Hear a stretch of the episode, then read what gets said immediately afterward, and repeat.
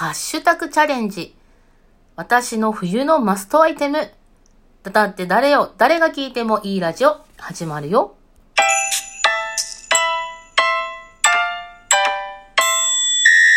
お久しぶりです。ダダです。今回はハッシュタグチャレンジ。私のマストアイテム、冬のマストアイテムについてトークを繰り広げていきたいと思います。えー、冬ですよね。12月12日土曜日なんですけれども、もう早いですよね。もう3週間くらいで、ね、今年も終わってしまうっていう感じなんですが、いかがですか皆さん。忙しい方が多いと思うんですけど、私もね、もういろんなことが、ドドドドドドドーと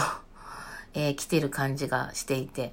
はい、なかなかあの、忙しさの中、ね、配信もなかなかできない状態でいたんですけれども、えー、今回ね、冬のマストアイテムということで、えー、私はね、その、まあ、この1年間ってステイホーム、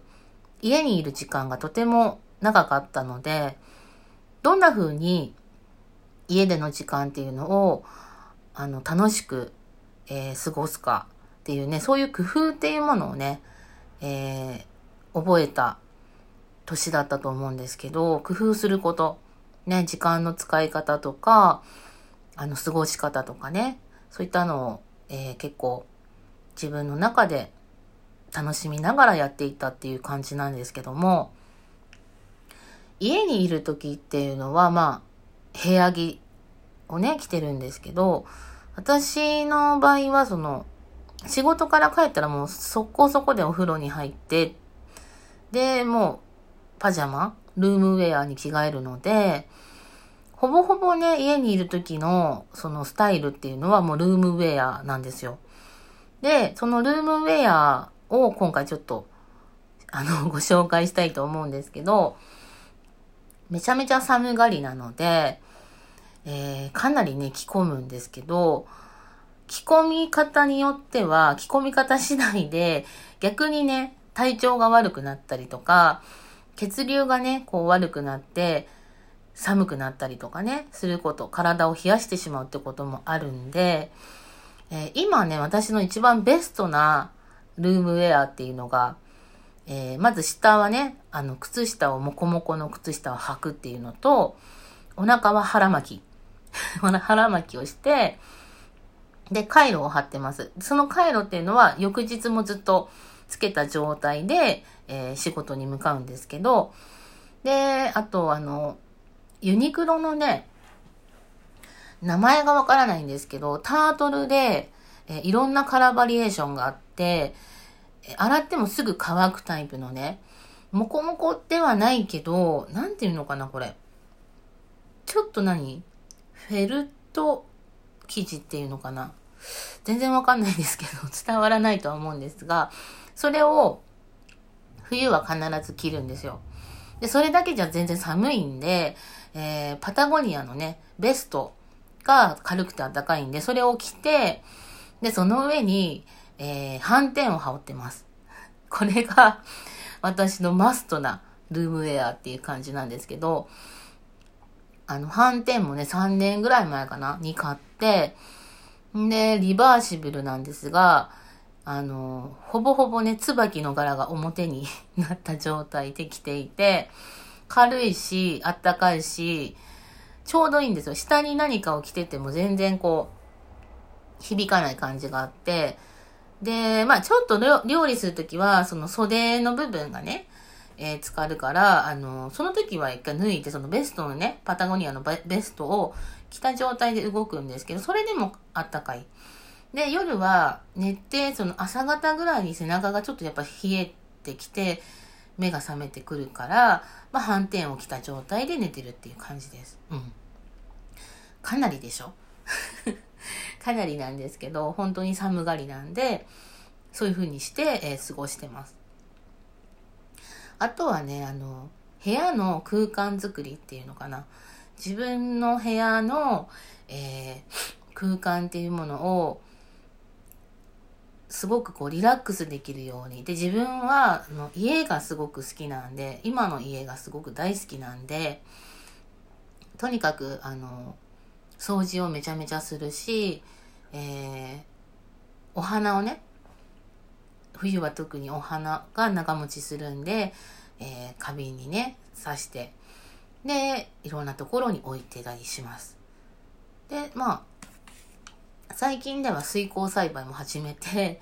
スノードロップっていう球根をあのお水にちょっと浸して、ちょっとずつ今成長している段階なんで、そういったのを見るのも楽しみで、この、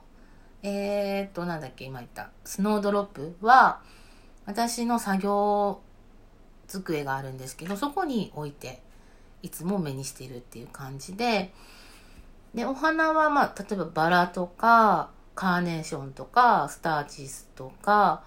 えー、エリンジウムとか、ユーカリっていうものが、えー、結構置いてあります。うん。すごいね、可愛いです。結構ピンク、オレンジ系が今は多いかなっていう感じですね。うん。まあそんな感じで、あの、目に入るものが、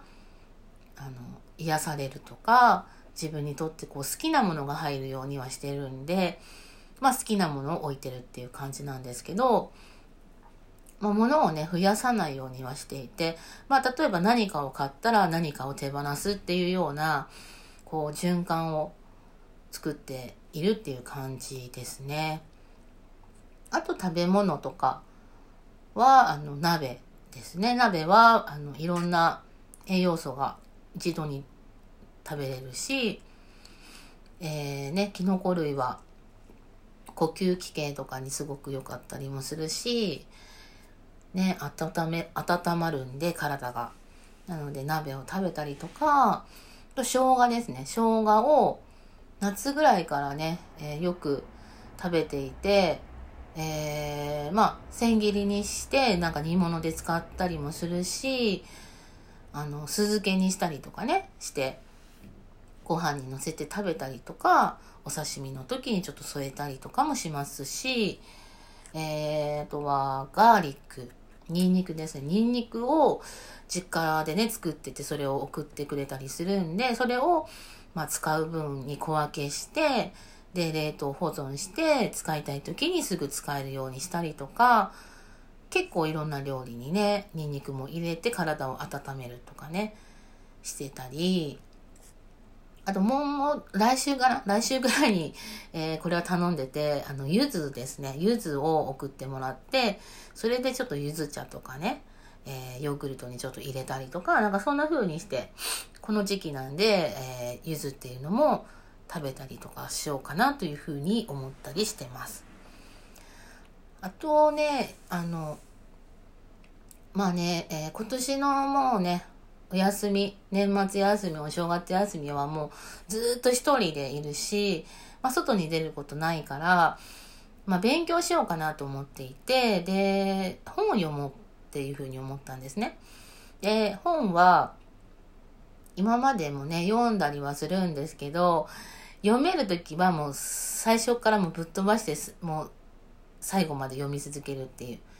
もう夜が明けるまで読んでるとかもあるんですけど、一回ね、えー、何かこうするからって言ってやめちゃうと、そこでストップすることが私は今までよくあって、なかなか進まなかったり、途中まで読んで終わってるっていうものが結構あるんですよ。なんだけど、まあちょっとなんか欲しかった本もあったんで、いくつかね、ちょっと買ってて、で、その、まあ、紹介をすると、ずっと欲しくて読みたかった松重豊さんが書いてる空洞の中身っていう本です。